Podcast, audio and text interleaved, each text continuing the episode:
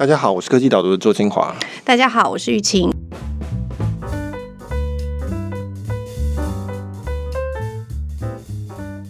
欢迎回来，谢谢谢谢。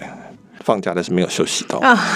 因为带小孩出去辛苦了，但是头脑休息到，所以你这一周就写了一个很重磅的新闻分析。请问玉清，我们的科技导读在中国是不是能够读到？你这个问题非常的引诱性，但是我们真的是看不到，好像我们的 podcast 也听不到，网站上面也看不到，email 当然就更不用讲，基本上 Gmail 收不到这样。以前会有回报说还看得到，但是好像现在，最近是真的是真的是这近来中国这方面是管的非常的严格。嗯嗯嗯。所以呃，如果你是在中国的听众或是读者，有在准时看我们的内容，好麻烦你。偷偷告诉我，到底是怎么办到的？我很有兴趣。好像 YouTube 看得到的样子。OK，好，那所以我们今天的题目其实跟言论审查，或是说资讯的流通，其实有蛮大的关系。嗯，这个事件真正发生的时候，你人其实在国外，对不对？但是我相信烟烧的非常的大，所以你应该是一直看到 NBA 火箭队的总管他发了这个 Tweet，然后就引起了轩然大波。虽然他后来马上很快就删掉了。对，其实我们看到应该是说这一周发生了几件事情，那都是蛮类似的。但其实我们可以看到，在最近这一阵子，中国的言论的管制其实是越来越严格了。哈，在习近平上台之后，那我也不知道为什么这一周发生的事情大概是有三件，就是我在本周的文章叫做《中国的感情贸易壁垒》里边讨论的。第一个当然最大的新闻就是 NBA，NBA 火箭队的总经理发了一个推文，说基本上就支持香港。与香港站在一起，支持香港，支持，然后什么 fight for freedom，就是争取自由。中国这边就跳起来说：“哦，你这个话深深的伤害了中国人的感情。”总经理很快就把那个推文拿掉了。嗯，他的老板就是 owner 也道歉，James Harden 就是他们的明星球员道歉。那火箭队当然在中国其实是最受欢迎的 NBA 球队，因为以前姚明的关系。那姚明其实现在变成是中国的篮协的主席。吵到最后，NBA 的总裁 Silver。我觉得蛮意外，就是他没有为这个言论道歉，或是惩处这个总经理。事实上，我不太确定 NBA 这个组织他有没有那个权利去惩处，他应该是可以惩处。嗯，但是我不知道是怎么做。总而言之，他就是发了两篇声明，基本上的意思就是说，我们是支持言论自由，所以我们没有办法去管我们这些工作人员的言论，因为他觉得说，我们如果管的话，对我们来说是太困难了。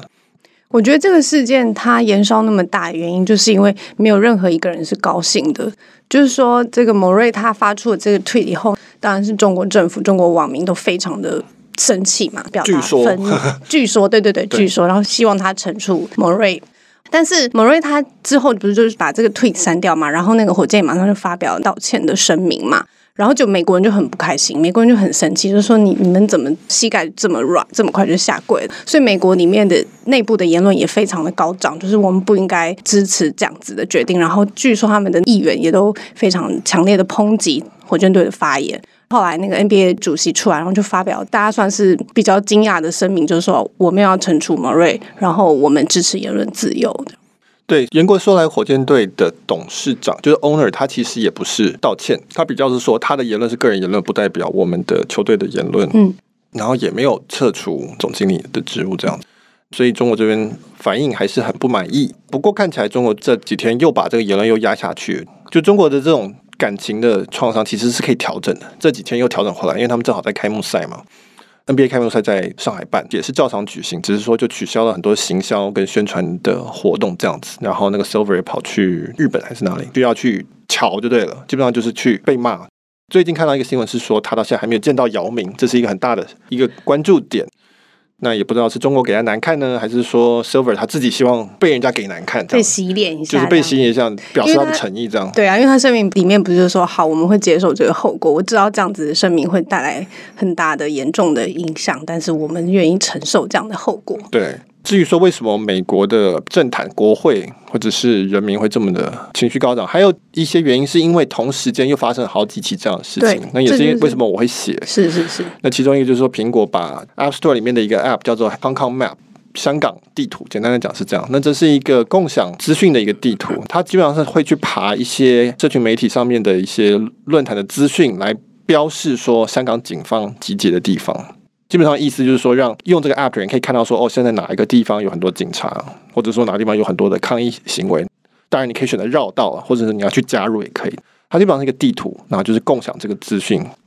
那有点像大家共享说哪里有咖啡店有 WiFi 的这种概念的一个一个大家可以一起有点像那个 Google 有一个交通的 App 叫做 Waze，然后大家就可以在上面回报说哪里哪里塞车了，因为那个是最及时的，因为是现场的人，他就可以及时回报这样。或者是我们以前讨论过的那个停车大神工也是，他们好像可以说，哎，这现场停车场有停车位，那在现场就回报说还有几个停车位，就是利用这种群众的智慧吧，然后去做最及时的更新。所以一开始它其实就是一个资讯的更新，对。对它本质上就只是一个共享资讯了，所以你要共享什么都可以。嗯，你有些人会去做说，哦，我共享一个宝可梦的 app，哪里有什么热点，我也可以做共享，比如说哪里有忽然跑出来一个摊贩之类的，我觉得很好吃，都可以。那反正这个 app 基本上是为了设计给针对抗议这件事情去标示警察集结的地方，那结果就被苹果移除了。这个也引发很大的一个抗争，就是说你这个基本上是站边嘛，是为了对中国低头，而且它就是一个分享资讯的 app。结果 Tim Cook CEO 跑出来说，因为他有受到香港警务署的一个机关的回报，还有一些香港使用者说，这个 app 会被有心人士拿来去攻击落单的警察，或者是在警察不在的地方去攻击人，或是去攻击财产，比如说抢钱啊，干嘛？所以他们要把它拿下来，这样子。我觉得初步看那个听库克的说法其实是成立的啦，就是说，因为他的对象是指警察在哪里，然后也的确会有人会认为说，对啊，那所以罪犯的话，他就会知道警察在哪里，所以他就可以做一些后续的动作。就第一层面来看的话，我觉得是可以理解的。大家一听到这消息会觉得说，哦，我可以理解 Tim Cook 收到这样子线报，而且又是一个专门针对警察的 app，他会有这种反应是可以理解的。但你很多人在讨论这事情，就是说仔细去讲，这是完全不成立的。第一个说，它这个资讯一定是有 lag，一定是 delay 的，因为它是去共享，就是要有人分享，他才会看到。那可能等到他爬到这个 app 里面，可能已经过一阵子，因为他是去爬，比如说像 Facebook 啊、像 Telegram 里面的资讯，再把它移过来这样子。第二点是说，它基本上是标示集结警方的资讯，所以你根本看不到落单的警察，就没有人每次会去共享一个落单的警察的位置。大部分人用它基本上是说，哎，我我不想要碰到催泪瓦斯嘛，我不想要被打嘛，我只是要去吃个点心之类的，用这个 app 来判断说我今天要怎么走。大部分人其实是拿来这样子用的，也没有任何证据证明说有人是用这个 app 去找到一个落单警察去攻击他的，因为这也跟常识就不合嘛，就已经 lag 那么久了，又是一个落单的警察，可是如果然后谁没事要 lag 去干很久，那他怎么绕道呢？他会 lag，但是我的意思是说，集结的部分就不会 lag 那么久嘛，因为他们会集结一阵子啊，他一定是有重要事情才会有很多警察在某个区域。嗯，对。但是你如果是一个落单警察资讯，就是说你有一点 lag，他就不在那里了嘛，可能就移动走了。还有一个问题就是说，没有人说这到底违反哪一条法律，就连香港警察他在记者会的时候都没有讲出来说违反哪他说我们也不知道，你去问苹果为什么要这样做。苹果之所以会这样移掉，大家认为是因为之前好像是人民日报吧，中国人民日报基本上就是有一个社论在批评他们让这个 app 上线。除此之外，你其实看不到任何嗯你的意思说，因为官争议在，官媒批评，所以他们就屈看起来是这样子。。对，就是说大家觉得没有什么可信的消息指出他有被拿来攻击人，唯一的那个推测就是说，哦，他只是因为看到人民日报他骂他了。然后可能直觉上，第一时间大家的直觉说，哎，好像有道理，他就把它拿掉了，这样子。那所以苹果其实自己也就是发明那个声明而已，他也没有提出其他的佐证或者是说明，就对了。没有，Tim Cook 至少在我就是到今天这个时间为止没有看到，就 Tim Cook 发了一封信说是这样子，但是我们目前都没有人看到说到底有什么证据又这样做。我觉得你这个新闻里面还有有趣的地方，就是 Google 就是也是发生了类似的情况。就是这个手游的游戏是让那个玩家去扮演香港的抗议人士，然后 Google 的说明好像是说他觉得这是一个敏感的事件，是不是？所以他就整个就移除了这个游戏。对，Google 移除了一个手游叫做《时代革命》，那这个游戏基本上就是你玩家可以扮演一个抗议人士，基本上就是去感受。我有我没有玩，我不知道那个到底画面怎么样，基本上就是参与那个抗议。那他就把它移除，那这个我其实是比较能够理解的。Google 说他违反的那一条 Google Play Store 的规章是说不能够从什么悲剧中获利，所以这个我比较可以理解哦。我虽然还是觉得这个是有，这我们可以讨论讨论的言论自由的问题，但是我觉得我可以理解这个东西，就说今天如果有人做一个 App，他是在讲说你可以扮演，比如说纳粹集中营里的生活，我可以理解这会有问题。所以 Google 这一条，我觉得是比较可以接受的。那当然，我们要大家当然会问说，那你是不是有对其他的类似的游戏，假设有类似的状况，在不同，你是不是有是不是都开刀吗？是不是都有一视同仁？或者说你是不是可以只要把它列为十八禁就好，或者你要给他警语说这里面可能牵涉到让人不安的画面，什么说是不是这样的够？这可以讨论，但是我们大家可以理解说它本质上可能是让人觉得不舒服的，而不是因为它选择站边或者跟某个势力去屈服这样子。所以这是第二个新闻。那第三个新闻其实是暴雪的炉石战机的直播，他们基本上有一个比赛。结果有一位香港的直播主在直播的时候，后来他就在直播中宣称这个要支持香港光荣革命，然后还戴着口罩在那个直播上面，然后这个时候就被暴雪给惩处、停权、终止合作，然后甚至是连他的奖金都被收走了。在一开始的时候，就这是个比赛嘛，他是边打比赛边直播，然后后来最后是连奖金都收走了，他没有奖金，然后被禁赛。被禁赛，对。直播的新闻主播好像也被惩处的样子，所以他们同时是连线。他其实是香港这位在直播游戏，同时跟台湾的两位这个叫赛平吧在连线。所以呢，赛平基本上是表达支持的意思。那所以后来也终止合作。所以这个案子，我觉得这其实我也稍微可以接受哦，因为这是一个游戏里面，你戴着一个面具表达一些政治意涵。我觉得这个被惩处是可以理解的，因为游戏方并不希望有这种东西在里面，不管是哪一种政治啊，他可能都不会希望是这个有很强烈的政治色彩。他又是用这么鲜明的方式去凸显这个事情，很多人是基本上是同意暴雪应该要惩处他，但是觉得惩处太重，特别是没收他奖金，大家觉得这是完全不合理的事情，因为他是打比赛赢的奖金，他并不是靠他的言论赢的奖金。还有一点就是说，他们有直播有分官方的跟非官方的，非官方就是自己来凑热闹的，官方就是说他其实是给你资源的，那你算是我们会出现在官方频道里，那它是一个官方直播，所以他们当然就应该会有一个更严格的规定，那他们觉得这个是违反规定，这个事情就是说，因为他惩处太重，所以也引发了这个很大的一个抗议，那他后来也是有第二次声明，那这次就是稍微收回了前面的一些惩罚，包括说奖金还是给他。然后那两位台湾的赛评好像后来就是恢复，变成说什么三个月后他们可以继续合作，基本上就是退后了一些这样子。重点就是说这三个新闻一起看，就会看到说基本上都是一样的事情，都是引发中国的某种要求，导致他们做某些反应，然后又引发美国或是其他人的反弹，然后就在反复的，就是把原来前面的反应就再减缓一些这样。然后过不久以后又有在另外一家企业踩线，然后又是在发生类似的状况。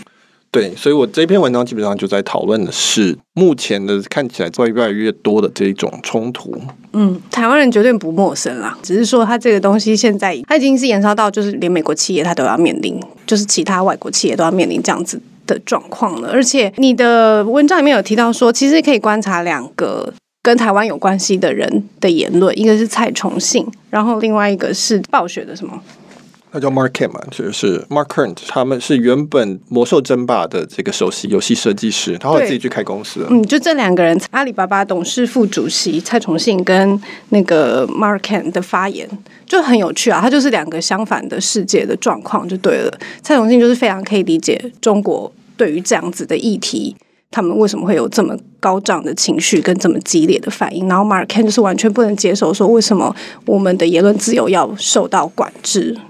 对，那我觉得讨论这种事情的时候，台湾人当然是非常的熟悉这个状况嘛，就是我们整天就是什么某某航空公司又把我们改成台湾变成是中国的一省之类的，或是周子瑜事件，基本上就是居居国旗，然后就要被全国骂这样子，还要哭着出来道歉，或者是说最近还有什么一方水果茶，因为他们的某一位加盟主在香港贴了一个支持香港的言论，那结果就被整个国家讨伐这样子。呃，我们很熟悉这状况，我们大部分人会有一个很明确的感受对这个事情。那所以先看到说，哎，连 NBA 都要遭受这种，你可以做到叫霸凌或是这种对待的时候，我们就会觉得说啊，很有熟悉感。可是我觉得讨论这个问题比较困难的地方，就是说我们要如何去同理或者理解中国这一方面的这个情绪。嗯，这个其实是最困难的地方，因为我们至少比如说我我的立场应该算是还蛮明确的，至少如果在看我的电子报就知道。那我们当然会觉得说，我们基本上是被霸凌。我们基本上是被要求要自我审查言论这样子，那这跟我们国家的政治的这个形式，包括主张言论自由啊，包括大家可以随便骂政府，这些都完全是冲突的，所以我们当然会觉得这个是很不能接受的。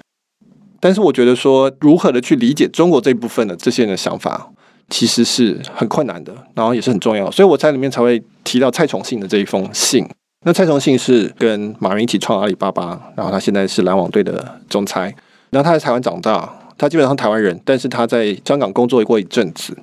Mark Kearney 也是台湾出生，然后他也是在香港工作一阵，所以其实这些人都是有相对来讲比较有全面性的历史背景的，知道这件事情的。所以我觉得蔡崇信的信还蛮有趣，就直接讨论，就是说他这个地位这么微妙的人出来讲的话，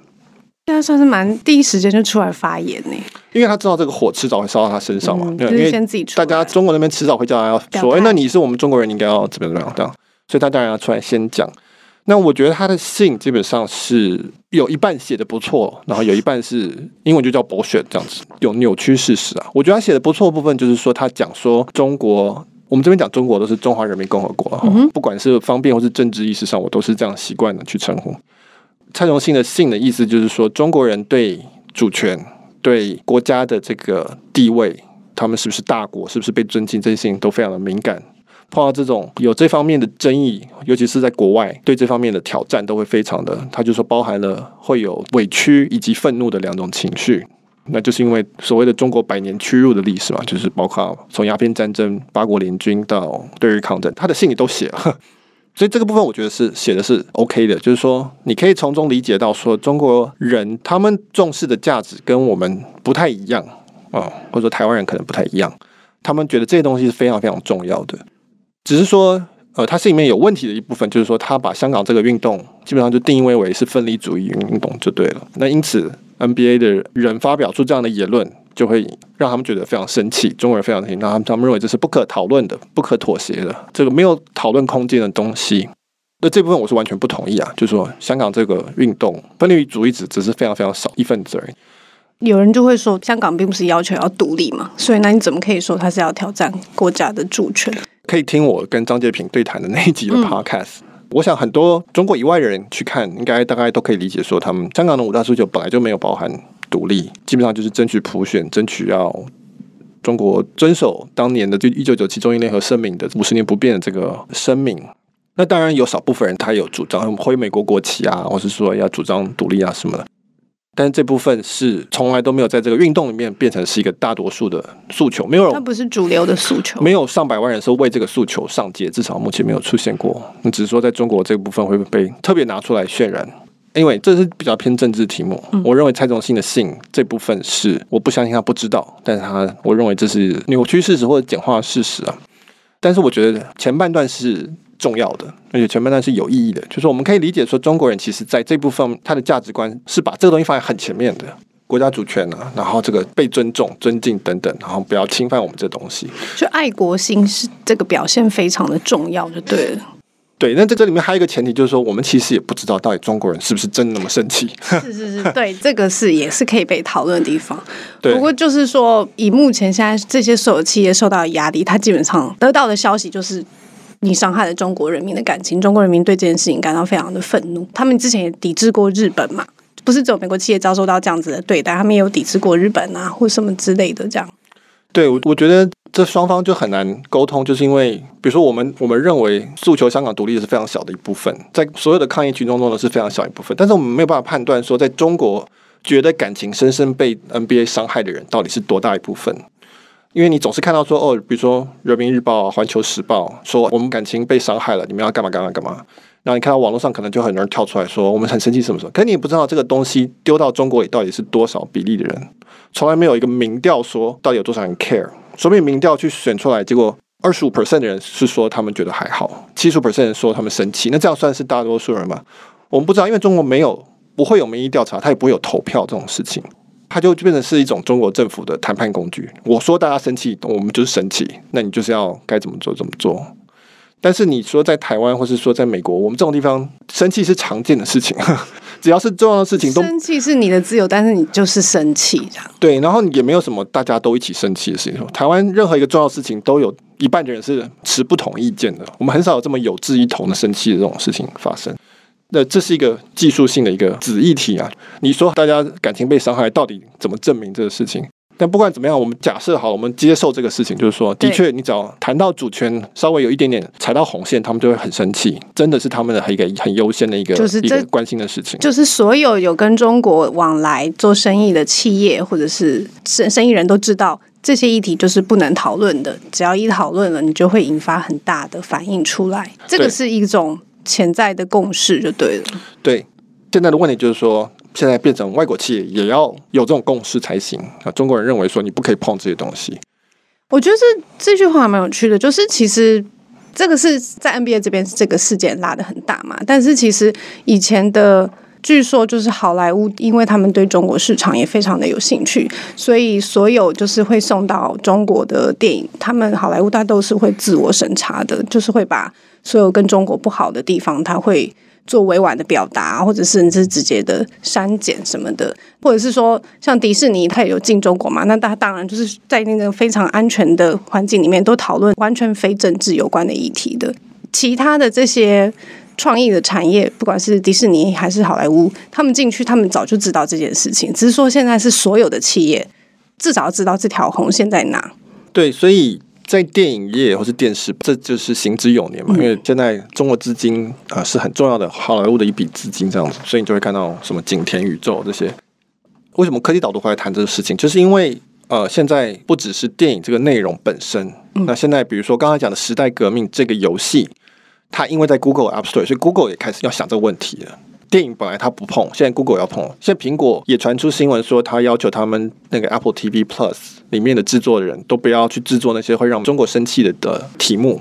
苹果以前不会碰到这个问题，但是现在要做电视，他就要碰到这个问题。对我有听一个那个美国的媒体在聊到，他们就是说 ESPN 是迪士尼下面的嘛，然后 ESPN 就自己跟中国保证说，哦，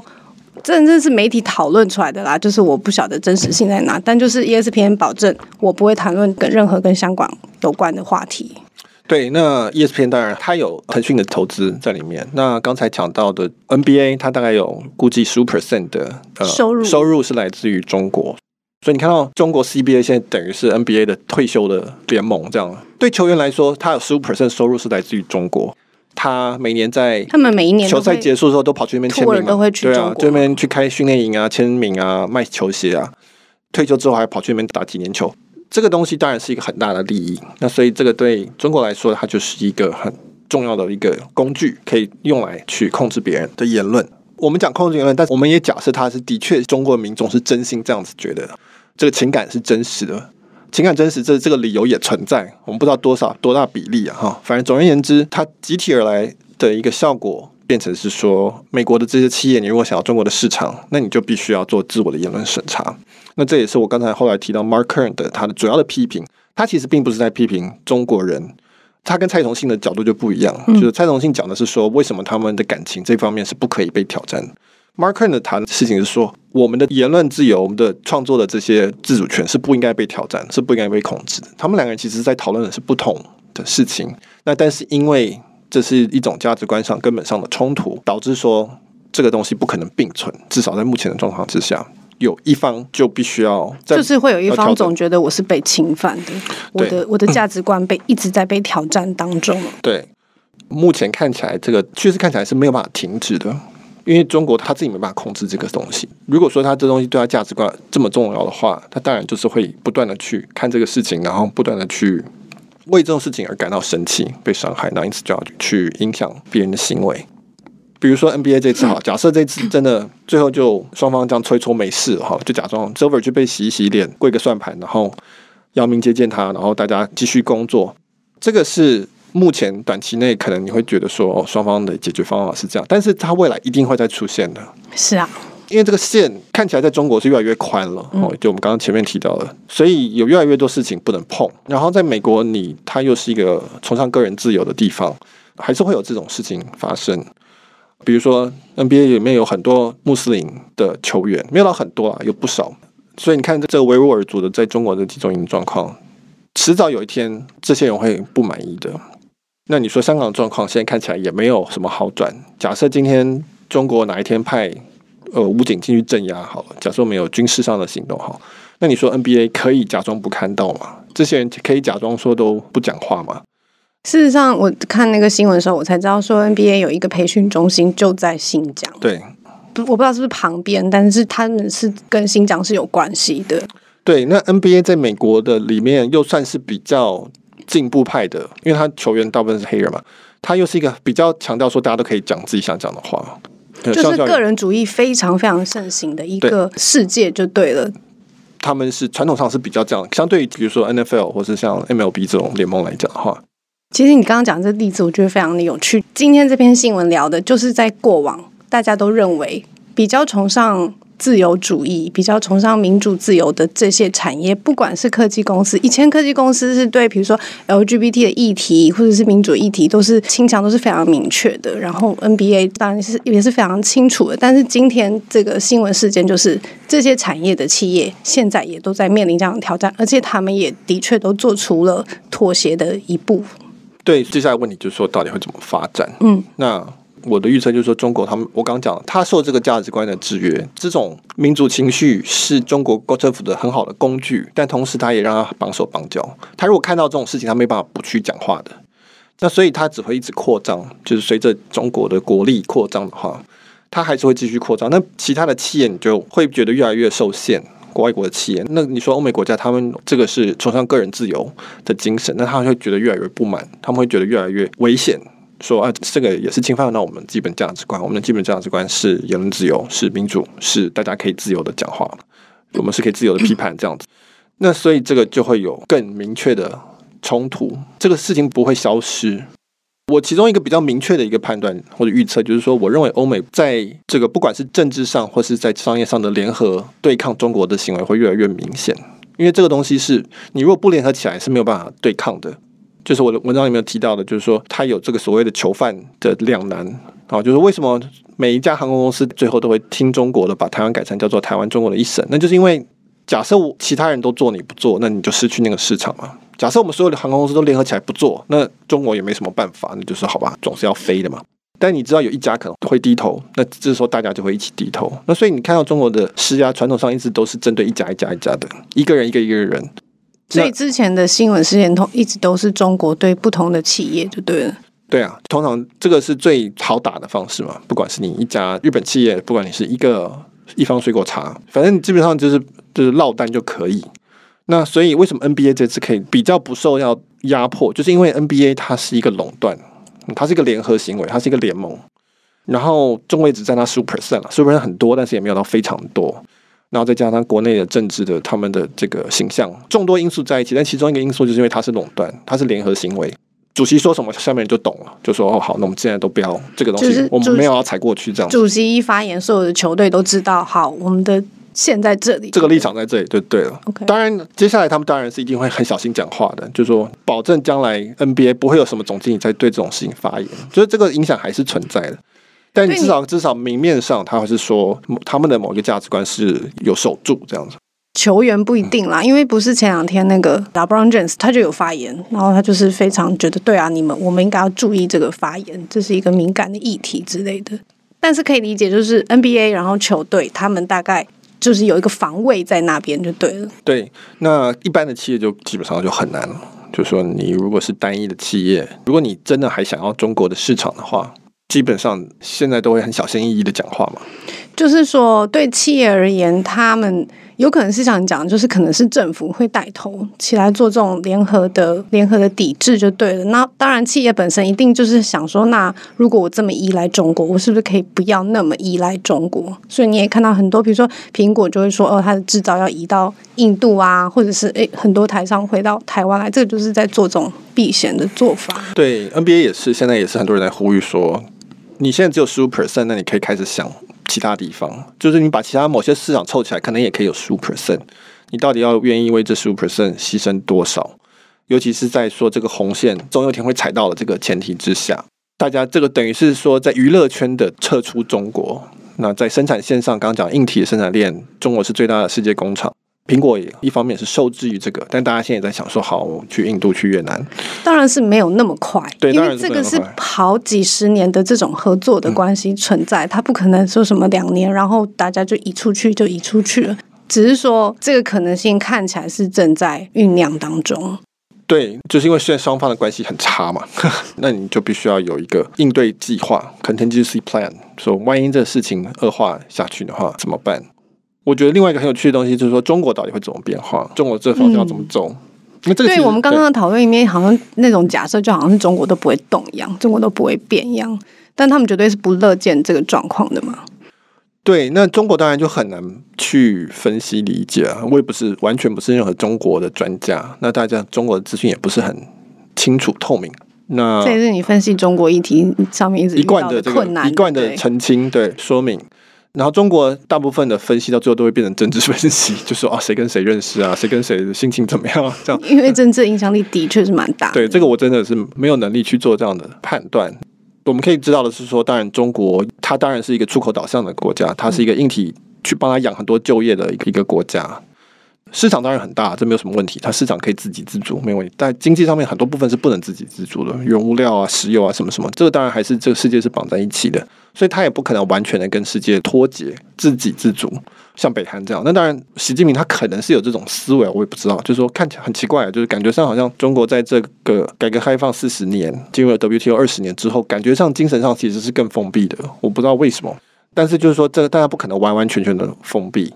可能在某方面你还是会最后有一个平衡出来。就像中国最近也开始要开放，比如说证券市场啊，开放一些服务，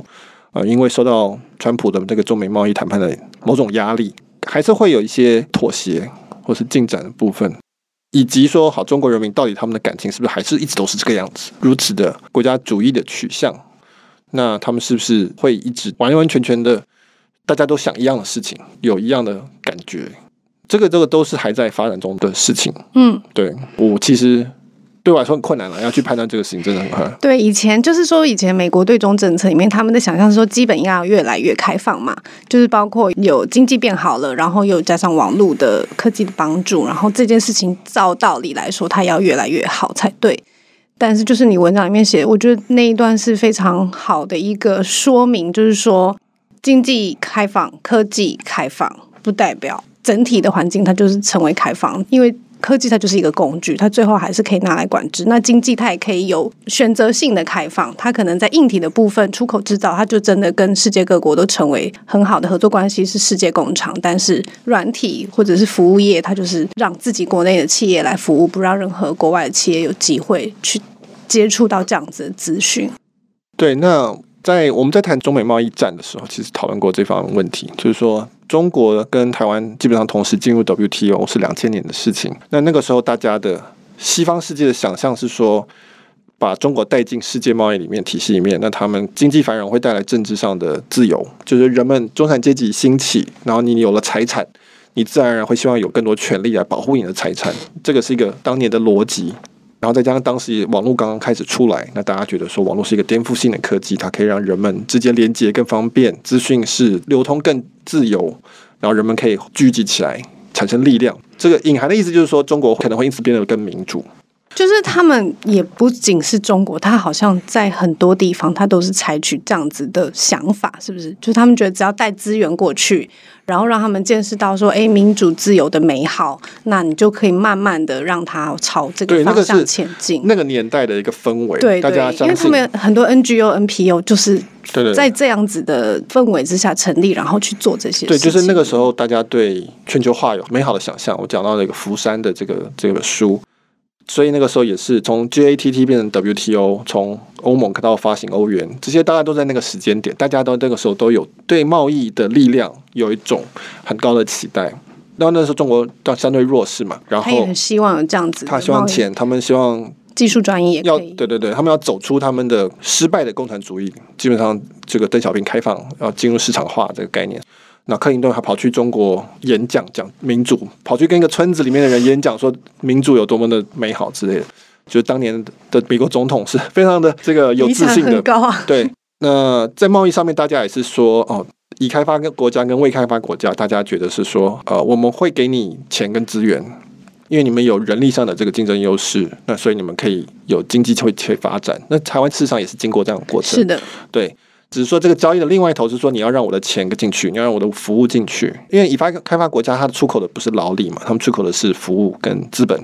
那这个是当时的一个 deal。WT 的 deal 其实是这样子，就是基本上最基本的 deal 就是以开发国家给资本跟服务进去你的市场，但是你们可以出口你们的货品，那这样双方都得利，这是贸易的基本精神。那只是说你到现在看起来就会发现，说中国其实很聪明的，没有开放他们的资本市场，也还没有完全照这个剧本走。但是它得到了好处就是这个出口的部分。那但是你资金进来或者你技术进来，都必须要在中国人的控制之下，你必须要是合资公司，你必须要是这个技术转移等等。那所以现在大家觉得说，川普带领的已开发国家阵营说啊，你们没有遵守你们的当年的我们这个承诺，所以我们现在要开始重谈。那这个大概就是现在的这个世界的一个基本的架构是这个样子。现在就是在一个到底怎么重谈，到底怎么重新定位双方角色的一个过程。那而且重谈的过程中，那个冲突是非常多的。就是我们今天随便在一周内，它就可能发生像这样子今天讨论的三个新闻事件。对，接下来看起来只会越来越多。这 这个这样子的事情看起来是还是会发生啊，就是对。但是我觉得重点就是说，你的文章里面有预测到说，对这个事情会持续的发生，冲突也会不断的升高。这就是真的是一个很难解的习题，就对，这大概不是我们在一次的 podcast 节目里面可以讨论说，哦，接下来应该要发展成什么样。但就是我觉得，就是你讲的这个冲突不断升高，中国在变化，就欧美各国的政策也都在变化中，是一个瞬息万变的状态。对，我觉得台湾人的角色。就是应该说，我们的心情特别复杂啊。就是说，我们一直当然都是在这个冲突中的第一线的角色，而且我们在这个冲突里面，其实通常是属于声音比较小的那个。对，那当然，因为这基本上很大一部分是大国政治角力嘛，这个是事实。但是，就是我自己感触就是说，哦，我身边的在中国有生意的人，或是想去中国人，基本上你如果看在社群媒体上面，基本上是都是没有声音的。他不会去批评中国，更不会批评中国的政治，当然也不会谈香港。因此，他们就只能讨论，比如说非政治议题，或者是他们就是称赞中国的好处。但中国的确有很多优点啊，这是值得讨论，这没有错。这但是你会看到说，很少会出现讨论这些我们现在讨论的事情。所以我觉得这个其实是蛮……不过就他们处境应该也越来越艰难吧？就是刚刚讲到红线都越来越大片了，真的是很容易踩到。对对，我完全可以理解了。就是说，这个他们的学者很多时候是有必要的，大家都有家人嘛，都有同事，都有员工要养。我并不是批评这个状况，但我只是说，这个是一个我们在身边很立即可以感受到的一个事情，就是你可以感受到他们那个艰难的状态是越来越明确的。对，那你这也比较好消息，就是说可堪告慰，就是说我们将来看到很多美国大企业，他们也都不讲，NBA 他们也不讲，对，大家都 大家一起建立默契，对，大家都有某种默契，那然后都可能私下讲吧，我不知道，或者或是在某个地方。有某些的讨论这样子，嗯嗯，对，好哇，两个礼拜没录音，今天真的是中气十足，希望大家听得开心。那如果你对我们今天议题有兴趣的话，欢迎到科技导读的首页，就可以看到呃这个今天讨论的文章《中国的感情贸易壁垒》。如果你喜欢像我们这样子的讨论的主题的话，那。呃，我们科技导读除了 Podcast 之外，还有出电子报，电子报有付费电子报，那事实上才是我们主要的存活的 衣食父母是来自于这个。那如果有兴趣的话，欢迎到搜寻科技导读，岛屿的岛，读书的读。那如果你订阅的话，输入这个优惠码 Podcast P O D C A S T，可以在第一个月折五十块钱。嗯，好，那今天就到这边，谢谢，谢谢，拜拜。